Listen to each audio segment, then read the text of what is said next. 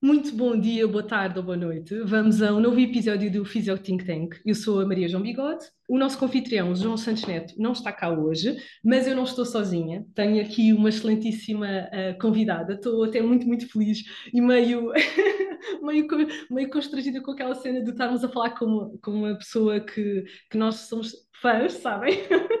Mas pronto, vamos controlar, vamos controlar. Estou com a excelentíssima Catarina Oliveira, que é nutricionista. Olá, Catarina. Olá, muito obrigada pelo convite. Gosto muito. Muito obrigada por teres aceito. okay, vamos controlar, vamos controlar. Então, hoje, como vocês devem ter visto pelo título, nós vamos avançar para mais um preconceito e uh, vamos começar um, por explicar este preconceito, obviamente. Vamos falar de capacitismo. Uh, vocês já sabem que um, a melhor coisa, a melhor forma de encarar o nosso preconceito é logo assumir que ele existe. Eu, eu gosto às vezes de pensar num, uh, de um silogismo simples de filosofia, que é uh, as pessoas, a sociedade é preconceituosa, eu sou pessoa, eu sou preconceituosa. Portanto, não há volta aqui a escapar, infelizmente. Acho que a única forma disso não acontecer é se nós vivêssemos numa comunidade muito isolada, que não tivesse acesso, obviamente, a esse tipo de preconceitos. Tipo, não é o caso, portanto, yeah, o melhor é mesmo assumir. Portanto, nós somos capacitistas, uma pessoa que vive o capacitismo na pele geralmente tem tendência a ser menos capacitista, mas também pode ser com ele próprio. Mas eu vou passar à minha especialista. Um, a Catarina, queria que falasse à vontade sobre ti, ok? Podes dizer o que quiseres. Uh, queria que especialmente aproveitasse este momento também para apresentar um bocadinho do teu projeto, por favor. Uhum, claro que sim. Olha, muito obrigada pelo convite uh, e parabéns pelo trabalho e também por teres trazido este preconceito que é muitas vezes esquecido na nossa sociedade, como as pessoas com deficiência ainda são. Uhum. Então, só para contextualizar quem não me conhece, eu sou uma mulher branca, tenho 34 anos uh, e sou uma pessoa com deficiência motora. Uh, não, não, a minha deficiência não é congénita, portanto eu não nasci com ela. Adquiria aos 27 anos um, e desloco-me em cadeira de rodas porque fiquei com uma paraplegia.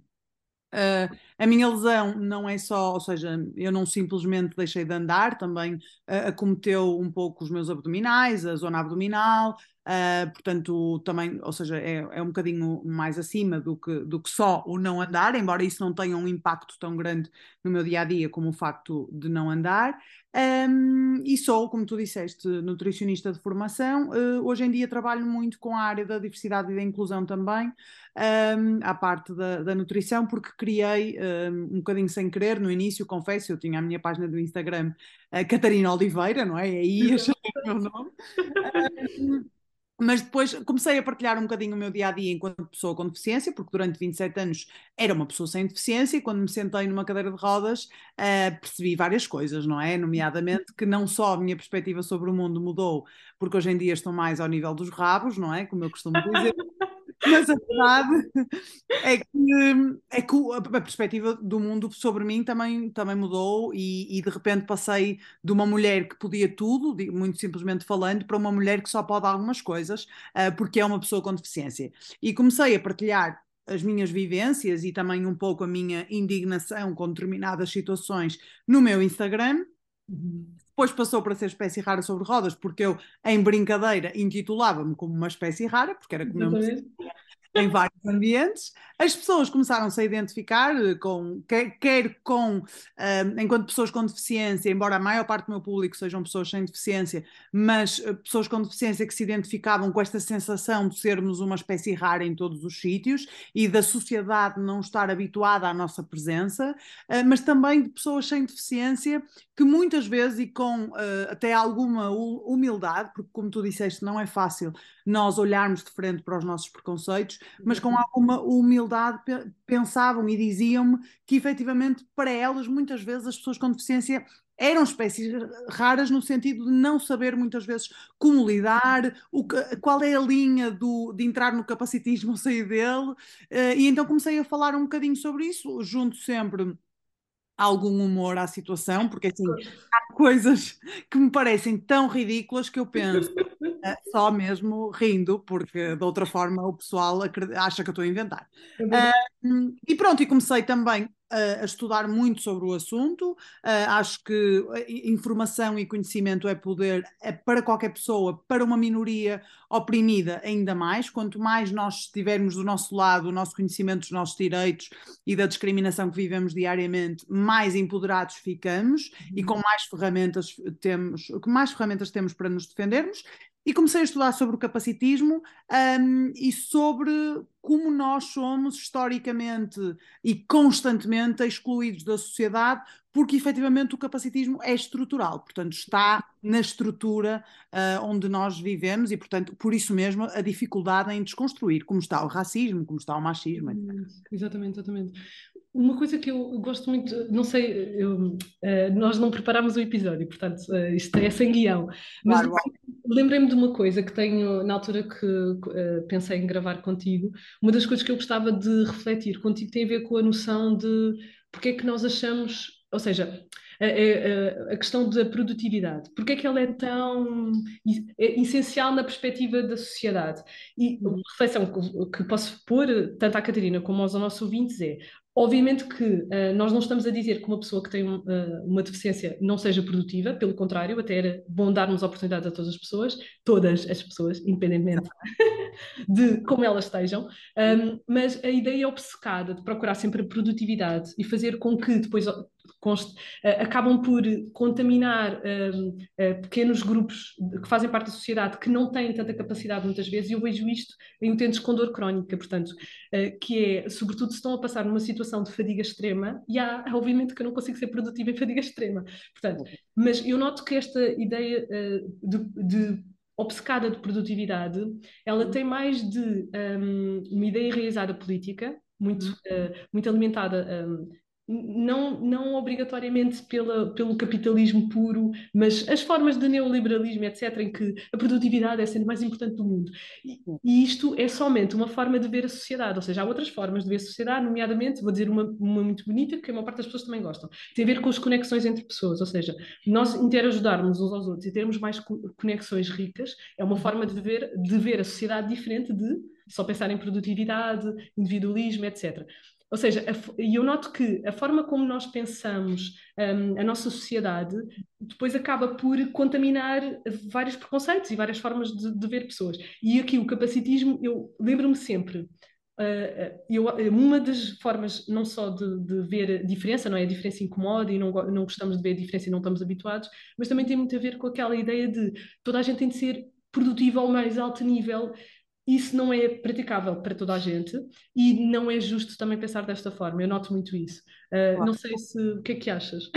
É que eu... concordo, concordo plenamente e eu acho que, e, e, também confesso que só me apercebi disso quando me tornei uma pessoa ah, com deficiência, muito embora eu acho que nós não precisamos de fazer parte de uma minoria para estarmos alerta uh, para, para, para, as questões inerentes uh, e, de, e as opções inerentes a essa minoria, mas o que eu senti quando me tornei uma pessoa sem defici com deficiência eh, foi efetivamente isso, ou seja, que o mundo é feito uh, para uma produtividade normativa, porque a uhum. verdade que eu sinto muito e vivo na minha pele é que quer sejas uma pessoa com deficiência ou sem deficiência, dependendo das tuas características, nem todos somos produtivos uh, mesma, na mesma forma ou com as mesmas condições. Não e muitas vezes Exatamente. E, só que nós fazemos, constru, foi construído um mundo para uma produtividade de um homem uh, com a saúde completamente em dia, sem nenhuma comorbilidade, sem nenhuma deficiência, branco de preferência, Exatamente. normativo também, cisgênero, porque se for trans também não dá, Portanto, tem, tem que preencher um, um, determinado número de requisitos e aquele homem é produtivo. Tudo o que saia dessa norma, que é aplicado ao ser humano, sendo que eu não percebo como é que a, a, o contexto de norma é aplicado a algo tão diverso como o ser humano, não é? Uh, sempre sais dessa norma, não há possibilidade de tu fazeres nenhuma adaptação razoável para que aquela pessoa possa ser igualmente produtiva. Por exemplo, eu dou-te o meu exemplo. Eu, se não tivesse a possibilidade de trabalhar a partir de casa também, embora eu faça hoje de manhã, estive no consultório, à tarde estou em casa. Eu estou a fazer planos alimentares deitada na minha cama. Porquê? Porque não, não posso estar 20 horas sentadas numa cadeira, porque começo, eu tenho dor neuropática, a minha dor não me incapacita, mas se eu tiver 20 horas, chego a casa que nem, nem me aguento. Portanto, posso ter úlceras de pressão, posso ter, ou seja, um sem número de condições que vão diminuir a minha produtividade a longo prazo e que eram completamente eliminadas se o meu trabalho fosse adaptado, como é, um, a eu ter uma parte do meu dia em que eu estou a fazer planos alimentares deitada uh, na cama. Qual é o problema? Uhum. Como é que diminui a minha produtividade aí? Agora, nós temos que pensar num mundo um, que seja adaptado à diversidade humana e nunca se pensou. E porquê é que nunca se pensou? Porque as minorias e as pessoas que se desviam, nem, nem, precisam de ser minorias, até sim, sim, fazer sim. parte de uma maioria, mas tenhas um comportamento ou uma característica desviante do padrão heteronormativo, já não és uh, produtivo. E isto vê o ser humano única exclusivamente como uma máquina, não é? Se tu és uma máquina que está bem oleada e que capacidade, tem capacidade de produzir uh, e de gerar, gerar, muita riqueza para alguém, não é? Uhum. Tudo bem. Se tens alguma adaptação necessária, já estás fora do baralho e, portanto, o problema é teu e tu é que tens que te desemmerdar, não é? Passo. Ah, sem problema, sem problema. Eu ponho o Ed explícito neste. Não, mas uma coisa, e agora eh, tu deste uma entrada para a próxima pergunta, que é o que é que é normal? É isso. O que é que é normal? O que é que é normal? Eu vou, vou dar aqui uma ajuda para, para os uh, ouvintes, que é, do ponto de vista matemático, uh, a normalidade é uma curva estatística uh, que tem um desvio padrão, não é? onde várias, e ajuda-nos a estudar muitos, um, muitos fenómenos em saúde, dá-nos muitas pistas. eu sou muito fã de saúde pública, aliás, nós falamos aqui imenso dos determinantes sociais em saúde, portanto, há, há muitas formas de olhar para. Um, uh, os números não é? e a saúde e podemos refletir sobre isto. Agora, a informação que se extrai disso e a uhum. forma como nós pegamos na matemática e fazemos um, um print direto em relação à, à diversidade de, um, da, da, população, isto até posso-vos dizer que é um erro matemático. Nós nem sequer devíamos fazê-lo. É tipo, estamos a, a, a ultrapassar regras da, da ciência que é a matemática, que é bastante interessante também, diga-se de passagem, mas nós não estamos a respeitar porque estamos a fazer um print super inadaptado, que não faz sentido nenhum, a uma, como estava a dizer a Catarina, uma, uma população muito diversa. Portanto, Há certas coisas que não dá para não dá para fazer essa comparação. Agora, hum, há uma outra coisa que me faz também lembrar que é o ser humano uh, não gosta muito da diferença. Isso tem a ver com Uh, nós, biologicamente, há teorias sobre isto, obviamente, na área da psicologia eles sabem explicar isto melhor do que eu, um, que tem muito a ver com uh, nós fugimos o máximo possível da incerteza e, como uhum. tal, nós é fácil o ser humano ser preconceituoso porque permite fazer previsões de comportamentos de outros seres. Uhum. Pronto, isso uh, é uma questão de sobrevivência. E eu uhum. compreendo essa necessidade, por isso é que nós é, é bom assumirmos logo que somos preconceituosos. Claro. Agora, um, o facto de nós percebermos disso, nós somos seres inteligentes, nós já não estamos numa situação de pré-história, não é?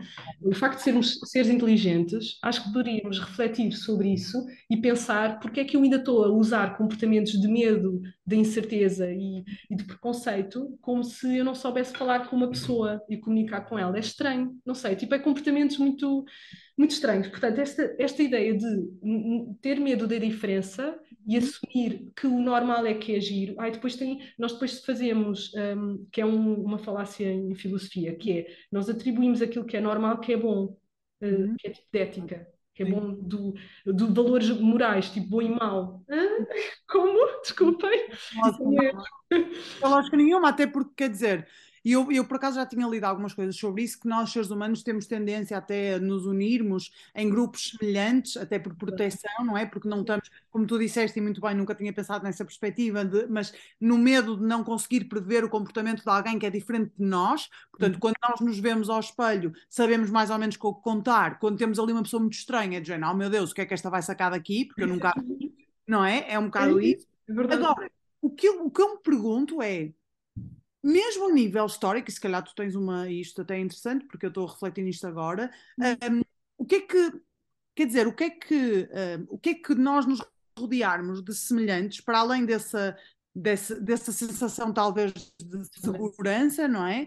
Estava a dizer que não percebo, um, para além dessa sensação de falsa segurança, porque é uma falsa segurança nós estarmos rodeados de pessoas iguais a nós, e uhum. uh, eu, eu não percebo como é que o ser humano ainda não viu que ambientes diversos, e eu trabalho muito com empresas e vejo muito isso a nível empresarial, que os uhum. ambientes diversos, com pessoas que pensam de forma diferente, que têm realidades diferentes, que têm classes sociais diferentes, cor de pele, orientação sexual, tudo mais, uh, leva a soluções mais criativas, a soluções mais rápidas, a inovação, e, e, eu não entendo como é que ainda não vimos, ainda estamos tão uh, presos a esse pensamento pré-histórico de eu estou rodeada de meus semelhantes, não é? E, e tudo o que é estranho mete-me medo digamos eu assim. Sei, eu, sei. eu aqui vou fazer de advogado do diabo porque eu já ouvi uh, a conclusão dessa, dessa ah, é ótimo, yeah, que é uh, pessoas que estudam mesmo a inclusão. Eu, não, eu, não, eu adorava poder citar a pessoa, mas eu não me lembro de, do, do nome do, do senhor. Um, mas as pessoas que estudam a inclusão têm muito a ver com, se vocês tivessem de pensar, isto é uma reflexão contra nós mesmos, né? Se vocês tivessem de pensar, eu preciso montar um negócio, vou uh, chamar amigos ou pessoas totalmente desconhecidas e diferentes de mim. Claro Aí percebem, ou seja, e aí a, a carapuça serve, percebem? Eu também me sinto muito mais confortável claro, com é verdade.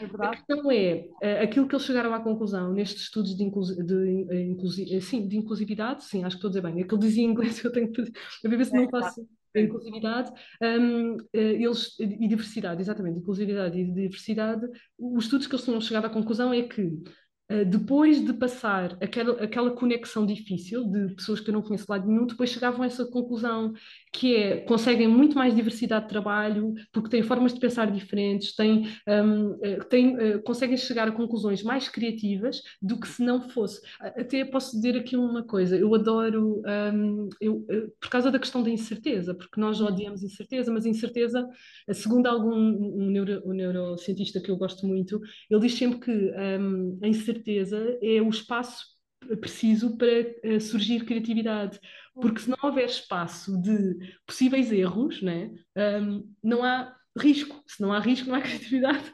Então acho isso muito giro. Mas, mas eu compreendo que a insegurança às vezes é lixada. Mas é. pronto. É. É verdade, e nós temos tendência, e eu contra mim falo, quer dizer, nós temos tendência de nos rodearmos de pessoas semelhantes a nós, não é? Uhum. Uh, e há outra coisa que há bocado não disse e agora lembrei-me, quando falamos da produtividade, que nós também não nos podemos esquecer de uma questão, para além das características individuais de cada pessoa, nós não. Um, nós não podemos, por exemplo, e aqui não entra tanto na produtividade, entra um pouco mais na meritocracia, mas nós não podemos achar que nós todos partimos do mesmo, do mesmo, da mesma linha, porque eu própria, enquanto pessoa com deficiência, eu tenho perfeita consciência dos meus privilégios, mas os meus privilégios, enquanto pessoa com deficiência, não anulam o meu esforço, ou seja, não é por eu ser uma pessoa altamente privilegiada em muitas questões e muito pouco privilegiada em muitas outras, que eu não tenho que me esforçar também. Agora, eu tenho que perceber que, por exemplo, se eu estiver numa linha só com pessoas com deficiência e eu parto mais à frente de umas e mais atrás de outras. E, uhum. e por isso é que nós não podemos só achar de género, vamos todos chegar lá por mérito. Não, não. Há pessoas que, por muito mérito que tenham, não tiveram possibilidade de ter a educação que tu tiveste e às vezes não tem a ver com dinheiro. Também pode ter a ver com dinheiro, mas é tem a ver com preconceitos. E, é portanto, nós podemos é mais uma vez, há uma tendência de olhar para, para, para, para, o humano de uma forma matemática, quase do género. É assim, um mais um é dois, pronto. E não é. É verdade, é verdade, concordo. Não, e até vou dizer uma coisa, Catarina, vou aproveitar que fizeste essa referência, uh, caros ouvintes, sobretudo como nós podemos agora ter ouvintes novos, graças à, à vossa excelência. uh, nós temos uh, vários episódios sobre determinantes sociais em saúde e nós falamos dos mitos da meritocracia. Yeah. E até é uma coisa muito interessante. Ah, interessante. É muito bom, sim, sim. E é uma coisa muito interessante que é, um, é, é impossível nós refletirmos sobre saúde sem nos apercebermos de um impacto gigante que os determinantes em saúde têm. E eu pessoalmente gosto muito de dois determinantes em saúde, ambientais em saúde e sociais em saúde, porque são dos mais limitativos. E se nós tivéssemos de pôr uh, numa, no topo, né, tipo quem ganhava o prémio de mais limitativos de todos, ganha sem dúvida determinantes sociais em saúde, porque se não temos recursos económicos, independentemente de onde a pessoa nasce, já é tipo complicado, porque já não tem grande espaço de manobra possível. E portanto, a meritocracia, logo por isso, é uma falácia gigante. Pronto, não faz e eu até posso dizer uma, uma reflexão engraçada que só muito recentemente é que, é que soube. Um, se levássemos a meritocracia mesmo ao seu exemplo prático, ou seja, reduzíssemos todas as diferenças de, de oportunidade, etc., os, os, filósofos têm dado a pensar sobre isso, acham que mesmo assim não é boa ideia, porque parte-se outra vez do pressuposto que é, é suposto quem tem mérito olha para trás e pensa, eu, eu ganhei isto por mérito meu, agora os outros, baixa autoestima em relação aos outros que não o fazem que também é válida, é, tipo, são experiências de vida super válidas. Pronto, é uma das coisas que eles falam. Um, portanto, é interessante, ou seja, mais um, mais um motivo para não olharem de forma sem, sem menosprezar o mérito do vosso esforço, como, tu, como estava a dizer a Catarina. Um, infelizmente, o mérito não é tudo. Claro, claro, não é, não é? Não. Eu, eu não entendo, e tu que és mais entendida nessas áreas da filosofia e tudo mais do que eu, eu não entendo, ou seja, Terá sido apenas uma questão de sobrevivência e de evolução nós termos aplicado uma norma, uma, uma, uma, uma, um, uma característica matemática, digamos assim, ao ser humano? Quer dizer. Não, aí não, aí diria uma coisa, tendo em conta, do ponto de vista filosófico, eu diria que teve a ver com a expansão das ciências, um, por volta do século XVIII, mais ou menos, ou até um bocadinho anterior, e uh, tentar reduzir todas as ciências a números matemáticos e objetiváveis. Ou seja, aliás, uh, grande. Desculpem, está tá aqui a pensar uma ah, é, grande, grande, grande problema até da, das, das outras ciências não, não, não, as chamadas não exatas, estou a fazer o sinal de aspas, que isto é tipo estúpido, mas as humanas e sociais também perdem muito um, uh, eh, protagonismo por causa das exatas.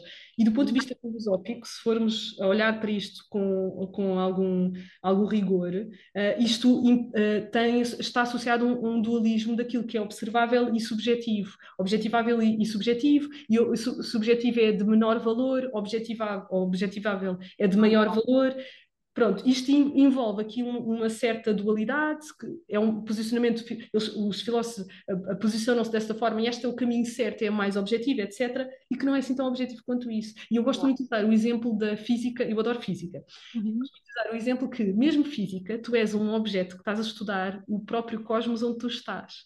Onde é que está a exatidão nisso?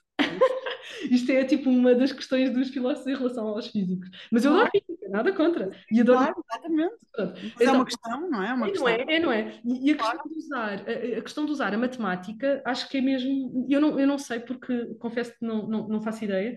Uh, usar a matemática para estudar os comportamentos, eu acho que deve ter sido pelo aquele contágio de objetivar tudo, sabes? Pois, Aquela é rede de. Sim. Pronto. Claro. Um, então a saúde também, obviamente, fica um bocado contagiada por isso. Nada contra a estatística, atenção, é muito claro. importante mas, por exemplo, um, não chega. Tanto que os estudos qualitativos também são importantes, por exemplo. e os mistos são os mais importantes, até. sim. E isto depois também tem a ver com outros modelos, nomeadamente, eu penso que isto é mais da sociologia, mas o, o modelo médico da deficiência, o modelo social. Ai, Podes falar sobre isso, se tu souberes. Eu confesso que já não estou não estou muito bem. não, eh, ou seja, eu não sei se exatamente é da sociologia, mas eu já estudei sobre os modelos, sobre, sobre os quais o modelo os modelos da deficiência são, no fundo, as lentes sobre as quais a sociedade nos vê, não uhum. é? E, há, e existem inúmeros modelos. Uh, o modelo ainda mais vigente é o modelo médico, não é? Que é um modelo que vê a pessoa com deficiência como sendo um problema e a deficiência como sendo um problema unicamente pessoal e o problema e o ónus está na pessoa, sim. Ok. Isso, isso é um modelo médico ou biomédico? É um. Uh, pois, Ai, eu... não sei.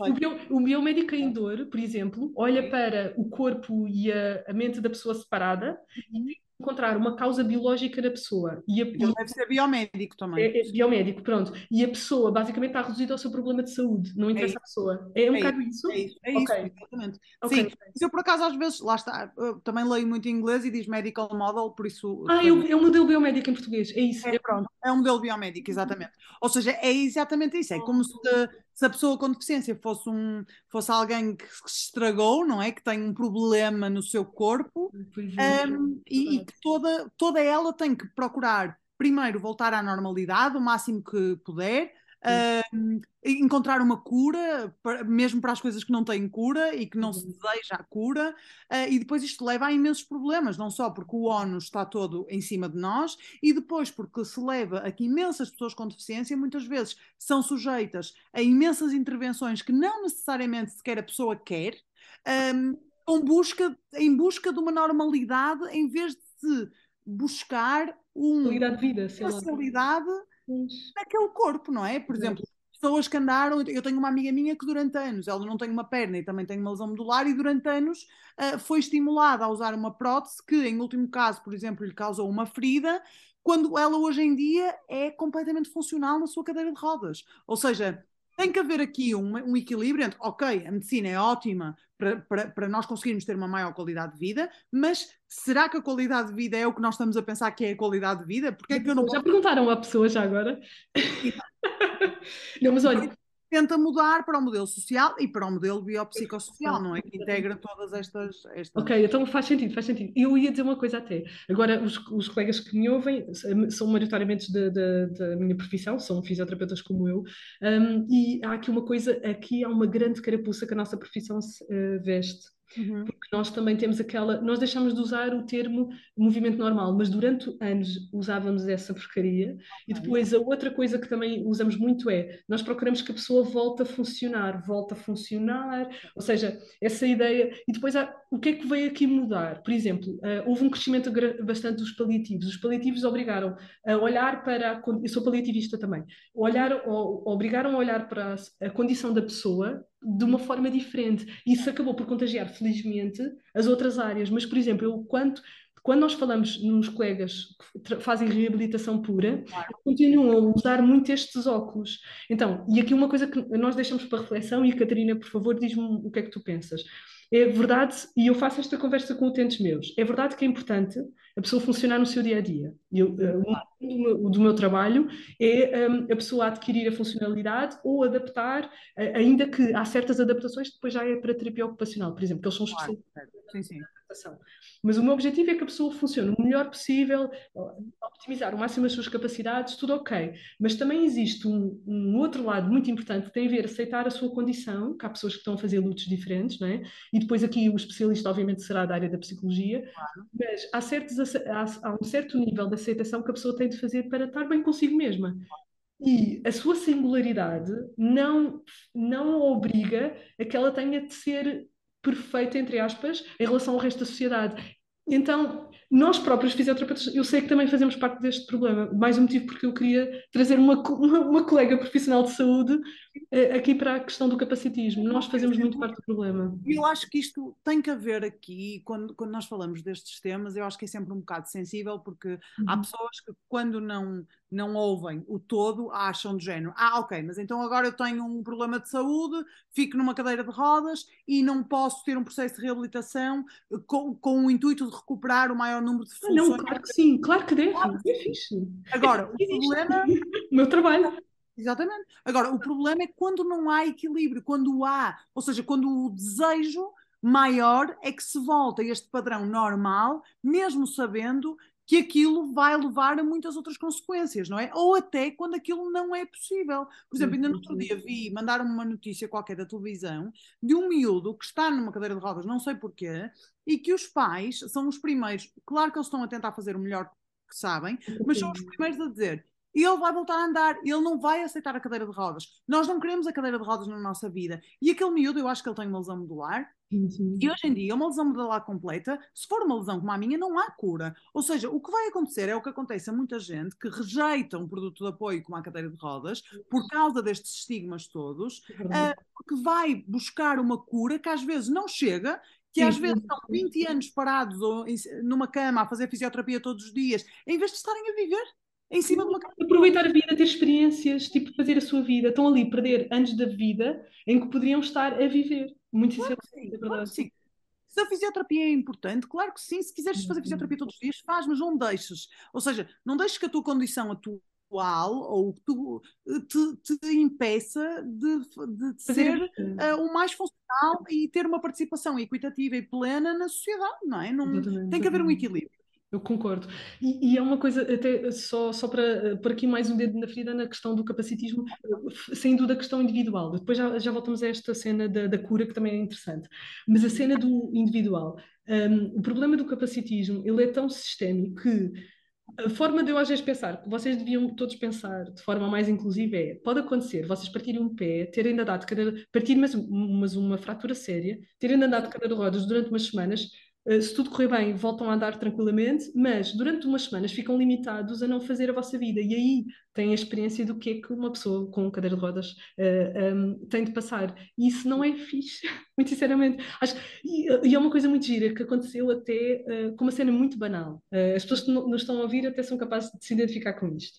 Um, ehm, uma das minhas irmãs é mamãe, eu, sou, eu tenho um sobrinho, e ela, uhum. quando vai de transportes públicos, vai com o carrinho de bebê eh, que agora já é uma cadeirinha, que ele já é mais crescido, e ela diz, quando anda agora de comboio, uh, para ir sítios que são mais difíceis de estacionar, ela pensa, como raia que uma pessoa de cadeira de rodas deste disto? Claro. E eu, estás a ver, Ana? Pois, olha, estás a ver o que é que os meus. E, eu às vezes até penso, eu lido com outro tipo de, de, incapacidade. Atualmente eu não tenho nenhum utente com cadeira de rodas, mas eu tenho utentes que usam tripé, que têm alterações de padrão de marcha, e fazem a vida deles tranquilos, mas eu gostaria que fizessem mais tranquilos se a sociedade fosse mais inclusiva. Era tão mais fácil. Pronto, esse era um ponto que eu queria comentar contigo. E quando não olham para isto, ou por exemplo, a escolha de casa, uhum. uma pessoa que tem a meio da vida eh, tem um problema de saúde e pensa: olha, boa, quando eu comprei a minha casa não tinha pensado nisto. Se todas as casas fossem inclusivas, está-se bem, está resolvido tal, está resolvido o problema. Sem Espaço de, de, passagem entre as portas, acesso ao exterior, espetáculo! Sem dúvida. A acessibilidade, a acessibilidade é para todos e, e, e há, por acaso há várias coisas que estava a comentar nisso que tu disseste, porque é mesmo interessante quando me dizem um, pessoas, por exemplo, que têm filhos e que se começam a deslocar com carrinhos de bebê, ou até pessoas que têm uma fratura e que se deslocam temporariamente numa cadeira de rodas, Exatamente. há coisas interessantes que é, olha, eu agora é comecei a reparar nas coisas que tu passas. E eu digo, ok, ótimo, então vamos eh, pensar nesse assunto e pensar em como a acessibilidade efetivamente serve a toda a gente, porque nós estamos com cada vez mais esperança média de vida, estamos a envelhecer, acumulamos comorbilidades, acumulamos deficiências e, portanto, uma sociedade acessível serve para absolutamente toda a gente, a qualquer altura da vida. É tão maravilhoso. Andar, deslocarmos num, num sítio acessível é tão mais agradável. É mais agradável. Muito, muito, muito embora eu não acho que, e é o que eu digo sempre, e eu não, não acho mesmo que o caminho é nós termos uma comunicação, como muitas vezes eu vejo, e que respeito, mas não é a minha, uhum. de olha, tu tens que estar alerta para isto porque isto também te pode acontecer. Ou seja, uhum. quase uma perspectiva de ameaça, de género, olha, um dia tu deficiência. Não, não, tu podes nunca ter uma deficiência, mas tu vais envelhecer, tu podes ter apenas uma, uma perna partida e tu vais beneficiar com isso. Tu não podes ter nada, mas a, a sociedade beneficia com, com ambientes inclusivos e, e acessíveis. Mas depois há aqui uma, uma, coisa muito importante também, que é uh, quando às vezes uh, pessoas que não necessariamente estão alerta para esta questão das acessibilidades e me dizem: Olha, sabes, eu sei bem o que tu sentes, uh, porque tive 15 dias numa cadeira de rodas. E eu digo: Não, não sabes. Tu podes ter ficado alerta para algumas das barreiras que tiveste que. Mas Verdade. tu vives o capacitismo diário, o estigma diário, que é viver 24 horas com uma deficiência. Exatamente. E isso é importante. Que saibam. Porque Sim. não é só nas barreiras físicas. As barreiras físicas Uh, primeiro, para mim é irónico como podem ser eliminadas e não são por causa do capacitismo também, é porque há aqui uma, uma parte da sociedade e uma parte da pessoa sem deficiência, principalmente, que tem uma sensação de superioridade para com a pessoa com deficiência e que não lhes interessa muitas vezes remover as, as barreiras porque há aquele quase aquele síndrome de eu quero fazer o bem a alguém, eu quero ajudar alguém, para que é que eu vou tirar as escadas se eu posso pegar naquela pessoa ao colo? Isso é caridadezinha e não solidariedade, na verdade. Isto é muito estrutural. É, tu dizeres é. a uma pessoa, tu dizes a uma pessoa, olha, vai-me vai desculpar, mas eu não quero a sua ajuda, eu pois quero é. acessibilidade. A pessoa fica ofendida. Yeah. Ah, eu nunca, eu nunca senti isso na pele, por isso não faço ideia o que é que. Aí, como, é que, como, é que, alguém fica ofendida quando eu digo, olha, eu não quero que me pegue ao, ao colo, eu quero que ponha aqui uma rampa? E a pessoa diz, está bem, então. Ingrata, e, e, pensa que tipo estás a ser ingrata. Não, tu só estás a ser uma pessoa autodeterminada. Tcharam! Coitado. Só que lá está, enquanto nós não mudarmos este pensamento de que o nosso objetivo, claro que nós todos nos devíamos ajudar, muito mais uns aos outros. Mas quando Sim. tu me estás a tirar a autonomia e a independência, não me estás a ajudar. Estás-me a levar ao colo, mas tu não me estás a ajudar. Concordo, concordo. Devíamos focar. É, é, verdade, e não, e devíamos focar este instinto de ajuda que nós temos, e os portugueses até têm bastante, para pensar estruturalmente e não pensar individualmente, que é de género, uh, em vez de eu ajudar a minha sociedade a ser menos capacitista, e isso inclui vários tipos de eliminação de barreiras, em vez de achar que sou o super-herói de uma pessoa individual e estou, uh, ou no fundo até, em algumas circunstâncias, até estou a humilhar a, hum, a humilhar a pessoa. E desculpem, não é, não é bonito, não é bem mal, eu sei que não é mal intencionado, mas devíamos refletir sobre isto. E eu gostava que quem nos estivesse a ouvir, porque isto é uma Sim. coisa que é uma é discussão interna no meu Instagram, no sentido em que eu sei que muitas pessoas não percebem e, e perguntam-me na boa, de género, olha, Catarina, vi um vídeo teu, mas então uh, eu não sei bem como é que eu hei de fazer? Quando é que eu devo ajudar uma pessoa? Quando é que eu não devo ajudar? Uh, há mal, então, em eu tentar ajudar-te? E eu digo sempre, não há mal nenhum em as pessoas tentarem ajudar, só que as pessoas confundem o que é ajuda. Pois. Para mim, ajuda não é eu estar no meio da rua e alguém me começar a empurrar porque ela acha que eu preciso de ajuda e eu estou a fazer. Que horror. Ou, para mim, ajuda não é um senhor muito bem intencionado, eu acredito, de um restaurante que não coloca acessibilidade no seu restaurante porque sabe ou assume que consegue levar as pessoas para dentro de outra forma, que é, nomeadamente, pegar na cadeira e pôr lá dentro. Não, isso não é ajuda. Pois isso não. é estar-me a limitar ainda mais. Eu, e, e eu quero ficar fora, eu... não posso. É? E até digo uma coisa, enquanto mulher, isso é uma invasão de espaço brutal, claro. desculpa lá. Eu acho que se fosse um homem, se calhar não, fariam, não diriam algumas coisas que dizem. Claro. Mas pronto, é um parênteses à parte, muito sinceramente.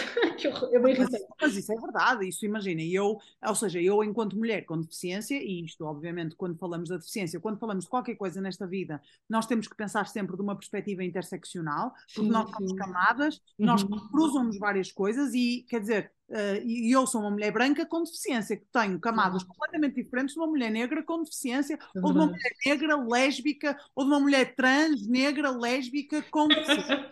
é verdade. Não, e, e, até podes pôr ainda outra coisa, tem a ver com o facto de fisicamente ser atraentes, porque enquadra para. Isto é, acho que é o efeito halo. Uh, houve uma colega que falou aqui num dos episódios, eu não tenho a certeza, que é tu tens tendência a confiar e gostar mais rapidamente, ou seja, tem um preconceito positivo, com uma pessoa que é atraente para os padrões estéticos atuais do que uma pessoa que não é tão atraente. Uh, yeah, é verdade, é verdade. E, por exemplo, um corpo, apesar de tudo, eu, eu tenho um corpo com deficiência, mas é um corpo dentro de fora da normatividade que é ser um corpo com deficiência, é um corpo até normativo. Exato. Por exemplo, uma amiga minha disse-me uma vez, e eu nunca mais me esqueci, ela tem osteogênese imperfeita, portanto ela tem 90 centímetros. Uh, ela diz, Catarina, tu num banco de jardim és uma pessoa sem deficiência. Tu estás sentada, perna cruzada e tu és uma pessoa sem deficiência. Exato. Se tu tens uma cadeira de rodas, ninguém diz que tens uma deficiência. E eu, fora da minha cadeira de rodas, eu tenho sempre uma deficiência, eu tenho um corpo completamente disforme para os padrões atuais e isso acumula ainda mais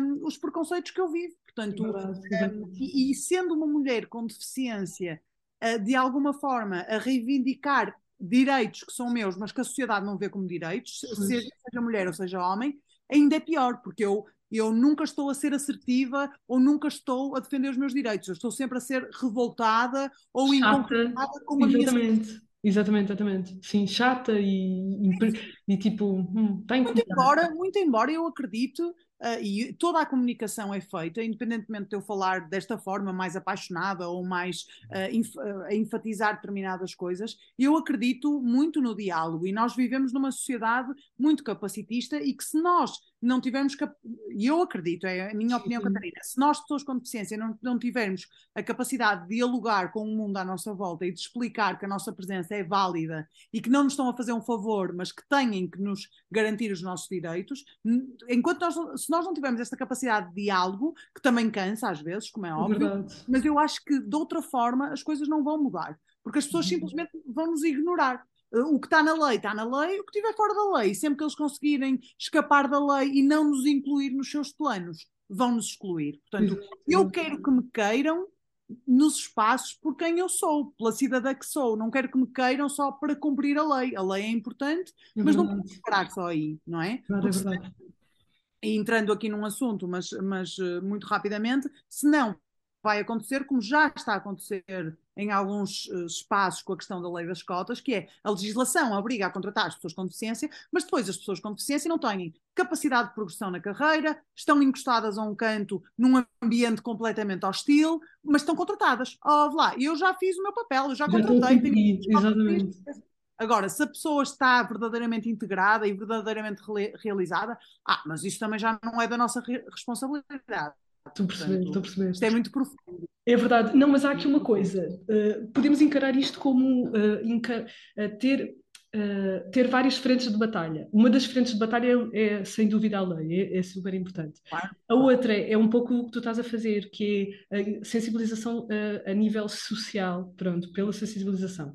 Um, aqui, do ponto de vista da filosofia política, há muitas correntes diferentes. Ou seja, ah. há, há correntes que uh, preferem uma postura mais aguerrida, porque uhum. ganham espaço, mesmo que depois tenham de voltar atrás e encontrar um ponto mais de, de equilíbrio. Um, há posturas mais pela empatia, etc. Isto vai variando muito. Acho que não há, um, uh, não há nada certo. O humor também é uma estratégia interessante, mas não há nenhuma medida perfeita. Acho que temos de ir continuando a falar sobre o assunto. Acho que essa parte é importante. Sim, eu acho, eu acho que, e eu costumo dizer muitas vezes isto, uh, quando as pessoas quando as pessoas hoje em dia falam-se muito do ativismo, do ativismo, e a verdade é que eu, enquanto pessoa sem deficiência, para mim o ativismo eram aquelas pessoas que estavam aos berros na rua, nas, nas marchas e nas, e nas, manifestações, que são super importantes e que eu própria também já fui a, a marchas e a manifestações, uhum. mas a verdade é que eu acho que cada pessoa tem que encontrar a sua postura e a sua forma de ativismo, e eu acredito piamente que, por exemplo, há muitas pessoas com deficiência que não querem ter um ativismo público de estar em manifestações, de estar nas redes sociais, de estar na política, uhum. mas estas pessoas podem ser ativistas nas suas casas, com os seus filhos, com os seus pais, com o seu trabalho. Exatamente. E a nossa própria presença nos locais é política de alguma forma, porque é, é. quando me coloco num local, eu estou a fazer com que aquelas pessoas olhem para mim e uh, sensibilizar de alguma forma para que aquele ambiente se torne acessível. Há pessoas que vão ficar mais sensibilizadas, outras não vão estar nem.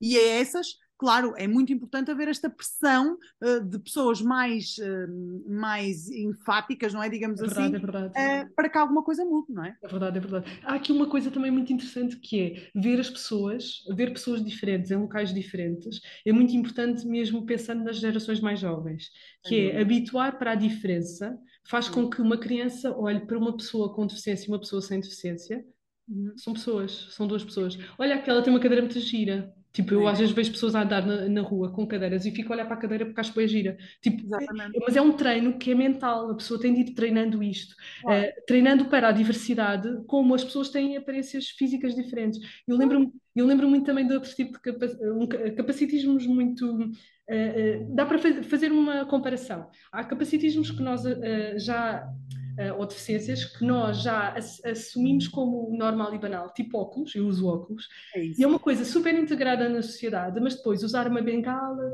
se for uma pessoa mais velha, tudo bem. Se for uma pessoa mais jovem, que às vezes acontece pessoas com dor crónica usam uma bengala em alguns dias, é estranho, já ficam ali a pensar, aconteceu alguma coisa. Ou com canadianas, com tripé, andarilho, e depois a cadeira de rodas. Ou seja, vai aumentando aqui graus. Se fosse uma coisa super normal, como usar óculos ou vestuário diferente, às vezes adaptado, se calhar não, não. É uma questão de habituação, eu acho que é uma questão de habituação. É uma questão de naturalizar, porque nós, Sim. os óculos, estamos super. E depois às vezes também dizem, Jane, ah, ok, Catarina, mas não há tantas pessoas em cadeira de rodas como há pessoas em cadeira. Claro que não, mas eu propunha um exercício. não, eu propunha um exercício que era todas as cidades do país, todas as pessoas que se deslocam em cadeira de rodas irem para a rua.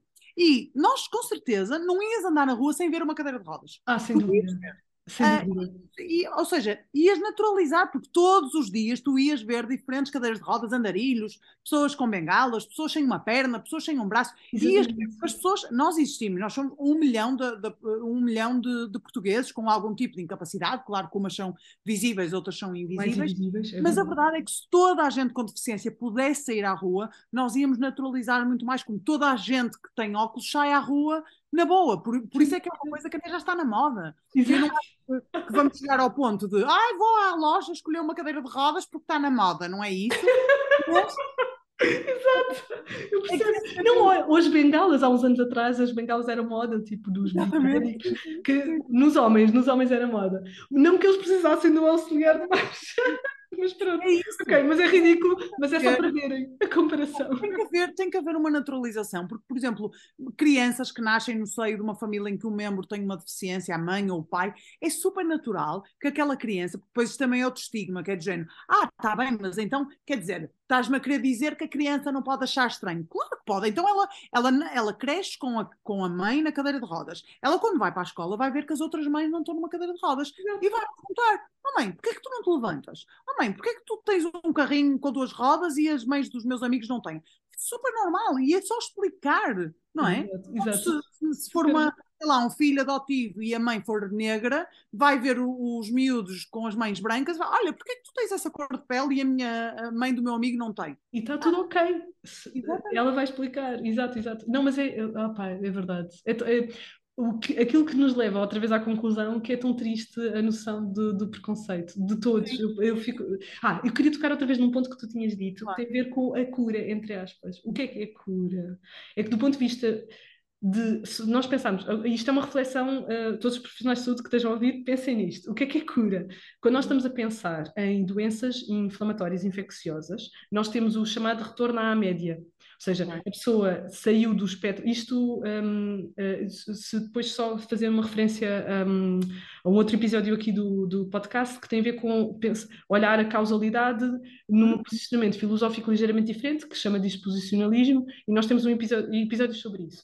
Então, nós podemos olhar para a saúde como uma margem, de tipo um rio, né, de segurança, e quando saímos um bocadinho dessa margem, nós perdemos esse, esse equilíbrio e temos problemas de saúde, e pode acontecer sairmos dessa margem e não voltarmos, pronto, uh, em situações em que ficamos com uma doença crónica, e também pode ser paliativos, e às vezes o nosso trabalho é só, tipo, gerir, dar conforto, etc., depende mas em situações infecciosas nós temos, saímos da margem e voltamos ao nosso ponto mais ou menos de inicial, ou um ponto ligeiramente próximo do inicial, portanto, voltamos à nossa margem de segurança. Quando nós saímos destas doenças reversíveis, um, criamos aqui um grande problema, que é, nós depois procuramos que toda a gente volte à, à, sua margem de segurança, mas é a margem de segurança que os profissionais de saúde acham que é margem de segurança, ou que a própria pessoa também pode achar.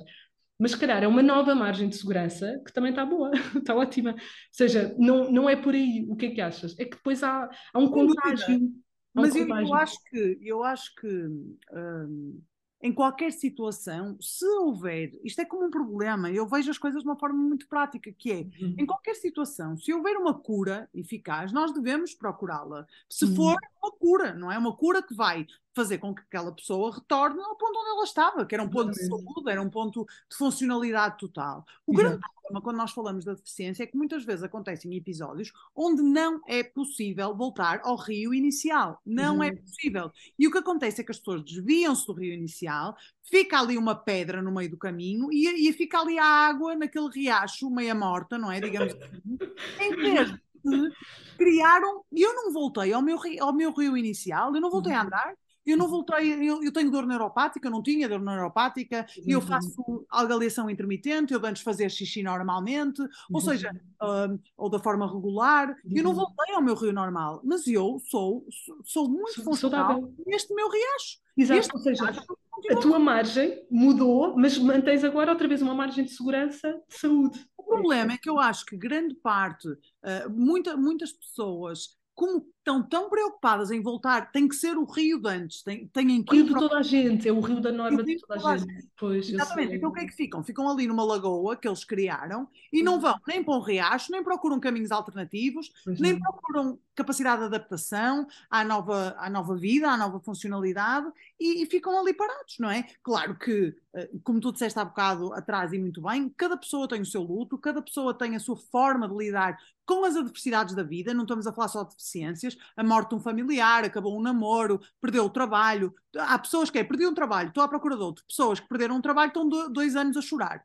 Ah, acontece. São lutos, eles chamam os lutos em vida, é verdade. E que as pessoas demoram algum. Eu sei que os psicólogos podem não concordar muito com este termo, mas os lutos em vida, e eu noto muito na área de saúde, inclui fazer as pazes com eu não conseguir fazer as coisas como eu fazia antes, fazer as pazes com eu ter de olhar para mim de forma diferente em comparação com o passado, fazer as pazes com o trauma que eu passei por ter estado a fazer aquela adaptação à nova vida, não é? Tipo, à minha agora, agora, lá está, há aqui uma coisa importante e que tu com certeza saberás responder melhor que eu, tens mais conhecimento, eu tenho, tenho alguns amigos com deficiência, uhum. e eu tenho amigos que têm 20 anos de deficiência e eles são perfeitamente funcionais hoje em dia, trabalham, têm as suas vidas, mas eu estou a jantar com eles e pergunto-lhes: olha, eh, como é que é? Tu gostavas de, de, voltar atrás? E ele disse: sim, eu nunca aceitei a minha deficiência, a minha vida é muito pior hoje em dia do que era.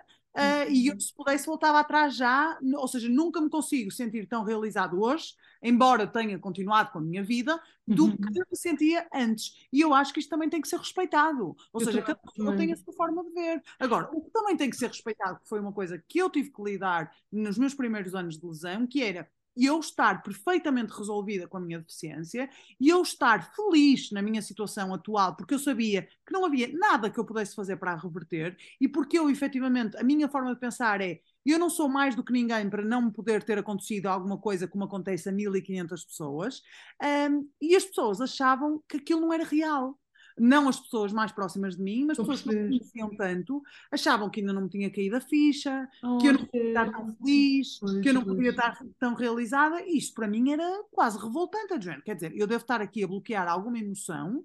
Pois. As pessoas estão-me a tentar dizer que eu estou a Se calhar estou a pensar mal, mas não, tu estavas a pensar bem. Mas olha, uma pergunta que podes, podes virar essa pergunta também para o teu amigo e que, que seria interessante se calhar ele pensar que é, esse desejo é, vem dele ou vem da sociedade? Claro. Pois. E provavelmente virá da sociedade. Claro que, imagina, por exemplo, se tu me dizes, por exemplo, a minha dor neuropática e eu não tomo medicação, Uhum. Lido super bem com a minha dor. Na altura comecei com uma medicação, mas estava na dose mais baixa, não sentia que me fazia diferença sim, e sim. consigo lidar. Portanto, eu neste momento, sei lá, penso nas minhas pernas, elas estão constantemente a arder, porque a dor neuropática é essa. eu mas eu não penso, ou seja, é uma coisa que o meu cérebro conseguiu lidar com ela. Não penso só se tiver um dia muitos, muitas horas sentada é que começo a sentir muito na lombar e tenho que me vesticar, por exemplo, uh, faço, faço isso, mas é, é muito raro isso limitar o meu dia a dia. Mas há pessoas que têm dores neuropáticas excruciantes. Eu sei, eu sei, eu é? lido com muitos casos desses, é verdade, é verdade. Imagina, quem sou eu para dizer que aquela pessoa não me vai dizer que a sua vida é altamente incapacitante por causa da dor? Eu conheço uma, uma, uma, uma, pessoa que trabalha comigo que tem fibromialgia e que ela muitas vezes não vai trabalhar porque não consegue sair de casa, não eu consegue, sei. com a fadiga, com a, com a dor, com tudo mais. Ou seja, isto para mim, e eu não conseguir levantar-me e ser funcional por causa de uma dor, para mim também seria, quer dizer... É, mexe não... um bocado, eu sei, eu sei. E há aqui uma coisa, por acaso, até posso comentar. Eu às vezes gostava, eu tenho também dor crónica, eu às vezes gostava, mas eu sei que isto é diferente de pessoa para pessoa, é aquela questão que nós tínhamos estado a dizer eu às vezes gostava que as pessoas tivessem um, o nível de aceitação que eu tenho da minha dor que os outros têm.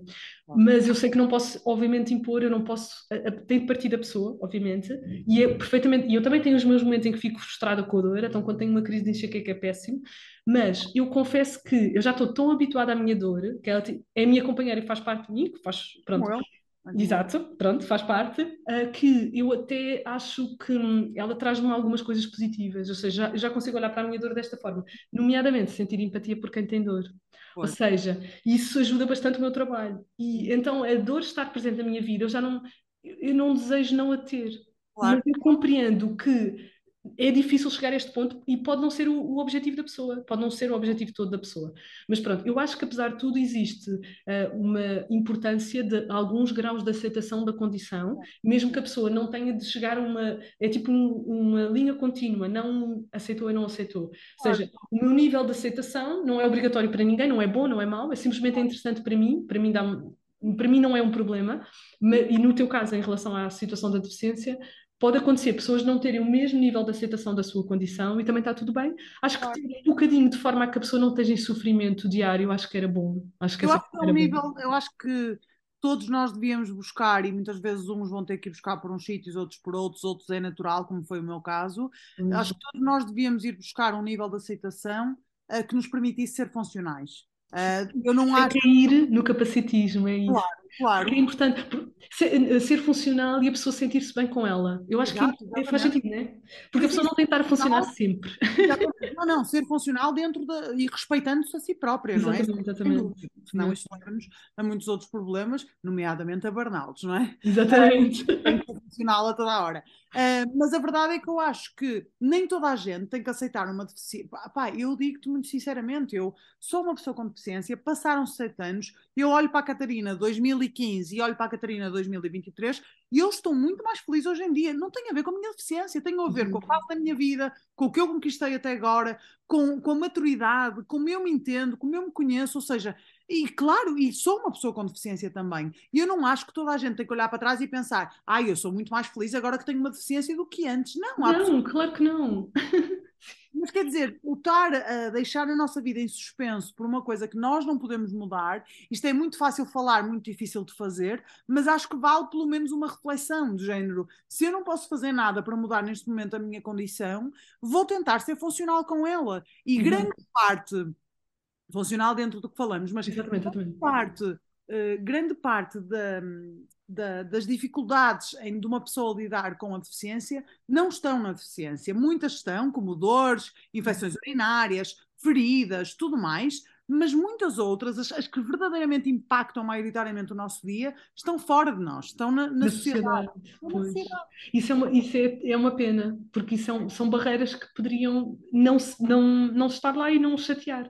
Sim, mas eu queria tocar aqui muito no ponto de funcionalidade barra produtividade, ou seja, enquanto, obviamente, eu tenho um imenso viés enquanto fisioterapeuta, como eu estava a dizer, a cena de ser toda a, tipo, de trabalhar para a funcionalidade, etc. E obviamente que é o nosso trabalho, mas eu gosto também de fazer, às vezes, de uh, analisar como olhamos para isto. E para mim, ser funcional e ser produtivo é completamente diferente. Aliás, a produtividade é avaliada em termos económicos, macroeconómicos e microeconómicos, blá blá blá.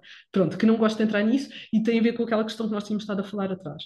A questão funcional, que eu também cheguei, tenho falado com, com os meus utentes, sobretudo na área da dor uh, crónica, é um, aceitar que é válido eu nem sempre estar funcional e está tudo ok. E por isso é que é tão importante, às vezes também. Obviamente que é importante ser produtivo, produtivo não, desculpem, já estou outra vez. É importante sermos funcionais, mas também não tem mal nenhum em de vez em quando nós não sermos funcionais. E uh, pode, um, e a nossa sociedade devia olhar, eu acho que poderia olhar para um, a saúde como de que forma é que podemos ajudar nos dias em que a pessoa não, uh, não, não está capaz de ser tão funcional, porque está tudo bem. Claro, eu acho que é um bocado. Sem aquela, aquela vestimenta de caridadezinha e de pena, que também claro. é uma coisa muito associada ao capacitismo, que ainda não falámos, a cena de sentir pena e de coit pobre coitadinho. Estás a dizer, tipo, não, não há necessidade. Eu acho que tu, tu, agora falaste dessa questão da funcionalidade, eu nunca tinha pensado nessa questão de funcionalidade versus produtividade, são coisas que nós não pensamos muito no nosso dia a dia, Sim. mas a verdade é que, por exemplo, eu acho que nós às vezes também temos a, a, a visão ou seja, uma visão enviesada também do que é ser funcional. Porque, por exemplo, dou-te um exemplo. Um, eu, sei lá, recentemente, de estar muitas horas sentadas, comecei a reparar que ali na zona do isque eu estava meia negra. E como eu tenho pânico de. de, úlceras, de, de, não é? Deus, claro. Mandei logo mensagem à minha médica a dizer: Olha, doutora, estou negra, posso pôr aqui alguma pomada e tal? E ela disse: Ah, anda cá que eu quero, quero que uma enfermeira veja isso, só para vermos se não tens nenhuma coisa em baixo. Pronto, fui lá, não era nada, era só mesmo pisado, mas para dentro das minhas possibilidades, o máximo que eu consegui estar, uh, intercalar entre cadeira, deitado, não sei o quê. E eu tinha nesse nesses, portanto, nesses dois dias a seguir, duas, duas apresentações presenciais que nem era trabalho, digamos assim, remunerado, era uma coisa que eu uhum. fazia voluntariamente, como tento fazer também sempre às vezes, um, e eu pensei, eu tenho que ir, porque a minha cabeça foi do género, eu tenho que ser funcional, ou seja, oh. eu predispus-me a ir pessoalmente e eu, se tiver a dizer que não vou, estou a perder uh, funções, não é? Estou a perder capacidade. Estás a falhar, estás a falhar Catarina. Exatamente, exatamente. E depois eu pensei, não, eu vou. Uh, eu tenho determinadas características, eu vou perguntar às pessoas, ainda por cima, pronto, mesmo que fosse trabalho remunerado, também o faria o mesmo, mas disse: uhum. olha, um, e eu não, neste momento não posso, ou seja, não, não me convém estar a sair de casa, fazer uma deslocação e estar aí duas horas sentada, Exatamente. quando posso perfeitamente estar a falar aqui como vocês querem que eu fale, dentro da minha casa, onde eu posso estar ou de pé no verticalizador ou deitada aqui. Uhum. Uh, e depois foi de género, claro que sim, na boa, tipo, hoje em dia dá para fazer online. E eu aí pensei, eu fui funcional dentro das minhas características naquele momento, não é? Quer dizer, mas eu própria já estava a exigir uma coisa. Não, não, tu só és funcional se fores lá e se te comprometeres ao que tinhas uh, comprometido é saberes isto, não é? É verdade, é verdade. Não, e por, por acaso isso é, é, uma coisa que nós somos obrigados a pensar muito na área da, da, fisioterapia, tanto que eu, muito sinceramente, gosto muito mais, e pode vir a mudar, atenção, mas uh, o, não sei se tu conheces a CIF, uh, um, é a Classificação Internacional de Funcionalidade e Incapacidade. Ah, eu acho que já ouvi falar, mas não conheço a fundo. Ok, uma coisa muito gira que veio disto é avaliar a capacidade e a incapacidade de forma mais realista, mas também positiva, que é pôr não só a lista de incapacidades que a pessoa tem, mas também de capacidades, eh, as barreiras que estão presentes e os facilitadores também, ou seja, não olhar somente para o espectro de o que é que está aqui negativo que salta da média. Não, também tem as coisas positivas. Pronto. Uh, então eu, eu gosto, eu confesso que gosto do, da CIF por isso. Ela pode ainda haver outras versões mais atualizadas e pronto, e repensarmos sobre isto. Então, olhar para a funcionalidade, um, eu estou habituada a pôr uns óculos com mais possibilidades. Ou, ou seja, a pessoa consegue fazer, uh, ainda mais se pensarmos em doenças neurológicas. Claro. A pessoa consegue fazer aquilo, ok, tem de adaptar, tudo bem. Então, e se fizer aquela, aquela adaptação, consegue fazer a mesma, a pessoa sente-se bem fazer? Está confortável? Está fixe? Ok, perfeito. Então, a, a funcionalidade enquanto norma, outra vez, não é o objetivo muitas vezes. Não há necessidade. Aliás, é um desperdício muito de um enorme desperdício de energia, às vezes, a pessoa obrigar-se a fazer determinada forma só porque não desvia muito da norma, não. Claro. Não há necessidade. Sim, isso faz-me lembrar muito a questão que eu não sinto tanto, mas, por exemplo, pessoas neurodivergentes e pessoas, por exemplo, com fadiga crónica, dor uhum. Mais apesar de ter uma dor neuropática, ela não impacta dessa forma a minha vida, mas com, com outros síndromes e tudo mais, que é a questão da teoria das colheres, não é? Que é tu, tu, tu acordas com 10 colheres, para seres funcional precisas de 3 e ao longo do teu dia vais perdendo colheres. Ai, eu é? adoro essa cena, é verdade, é, é verdade. Vou começar a usar essa analogia. Não, não, não mas é, é e às vezes imagina, tu, o, o, facto de teres que ir às finanças presencialmente gasta-te três colheres, enquanto que tu podes receber, fazer a mesma coisa num, num serviço online onde tu estás em tua casa, gasta-te uma colher. Pá, e quer dizer, e tu és mais funcional porque tu te deslocas presencialmente para dar uma palestra onde a podes fazer online, quer dizer, e, e, tens poucas colheres. Se calhar num dia em que acordaste com 20 colheres, vais fazer a palestra online. Mas num dia em que acordaste com 5 porque tiveste uma noite péssima, porquê é que não podes fazer a palestra online e gastas uma em vez de 5? Exatamente. Não é? Ter a perspectiva da funcionalidade de, não, tu só és funcional, por exemplo, como antigamente, não é? Antes do Covid, tu só eras funcional se fosse só escritório. Trabalhar em casa, não. Trabalhar em casa é para os preguiçosos, ninguém vai fazer nada. As pessoas com deficiência andavam a reivindicar o trabalho híbrido, pelo menos há imenso tempo, ninguém queria saber, nunca era possível para as empresas. Veio um bicho que nós nem o vemos sequer, só o sentimos, e foi toda a gente para casa. De repente, o mundo, o mundo é, é possível. Ai, que cena horrível, meu Deus! Exatamente. Não, essa, essa, ideia das colheres é muito boa. Uh, e, e, aqui só fazer uma referência. Nós estamos a falar de. Uh, eu e a Catarina estamos a falar de deficiências visíveis, mas às vezes é importante, ainda bem que falaste disto, enquanto pessoa que, uh, do ponto de vista filosófico, também podem ver episódios sobre isso. Eu, e João somos, somos inativistas, ou seja, nós não separamos o corpo da mente nem do ambiente da pessoa, portanto, ela é um é um universo singular ao mesmo tempo, mas que é indivisível. Portanto, o facto de nós, nós estarmos as duas a falar, estamos a, a partilhar eh, e estamos a, a, elaborar a nossa cognição eh, mutuamente, pronto, a agir. Sem dúvida, sem dúvida. Ou seja, quando nós saltamos das coisas visíveis e, e físicas, não invalida as, as, outras questões que são intituladas muitas vezes de, entre aspas, saúde mental. Que para mim não é, não é saúde mental, é saúde, ponto. Pronto. Mas ok, eu percebo a necessidade da gente de categorizar as coisas. Mas, por exemplo, a neurodivergência é um ótimo exemplo em relação, e não só a, a questão da, da, fadiga e etc. Um, muitas vezes as pessoas desvalorizam uh, como o ambiente pode ser drenante. Uhum. E às vezes essa fadiga vem de estímulos cognitivos, uh, pelo menos classificados dessa forma, não é? Pronto, que até são os psicólogos que dominam melhor isso. Mas, por exemplo, eu, tenho, eu gosto muito de dar exemplos de coisas como como os meus utentes de dor crónica veem isso na sua própria pele, que é basta estar num ambiente mais tóxico ou estar num ambiente com muitos estímulos à volta, sobretudo quando estão em crise, um, para ter um flare-up aumentar brutalmente. Então, basta ir, por exemplo, idas ao supermercado com muitos ruídos à volta, portanto, ruídos, luzes, muitas pessoas a passar e etc. Tudo isso pode ser cansativo. Uh, mas pronto, só estávamos a referir isto, uh, mas uh, isto para dizer que quando as pessoas uh, acham que as deficiências são todas físicas, também não é bem verdade. Pronto, para mim é deficiência. Pronto, e até nós podíamos dizer, uh, do ponto de vista filosófico, é, será mesmo deficiência ou simplesmente claro. diferença? Pois, é isso. Eu acho que a questão, essa questão, e também é uma questão mais eh, etimológica, sim. Ou de ontologia, se quiseres, né? a origem da, do nome da, das coisas. A verdade é que isso, por acaso, é uma coisa que eu até não, não encontro assim tanta literatura sobre o assunto e gostava até de me aprofundar, que é essa questão mais da linguagem, no sentido de há muita gente que não, ou seja, que não concorda com a questão da deficiência, mas eh, da palavra deficiência, digamos Sim, assim. okay, é? okay. E há várias, várias vertentes, há a questão da diversidade funcional, etc, etc. Uh, a minha única questão aqui, uh, ou seja, eu não vejo um problema na palavra deficiência, porque eu acho que uma deficiência é um déficit em alguma coisa, não é? Digo eu. E eu, efetivamente, tenho um déficit numa capacidade. Aliás, tenho uma incapacidade mesmo em, em, desempenhar uma função que é andar. Eu não consigo, é impossível, não é? Como Exatamente. tu, como, ou como eu, quando andava, também tinha outros déficits. Uh, correr 100 metros, correr acima dos não sei quantos quilómetros por hora.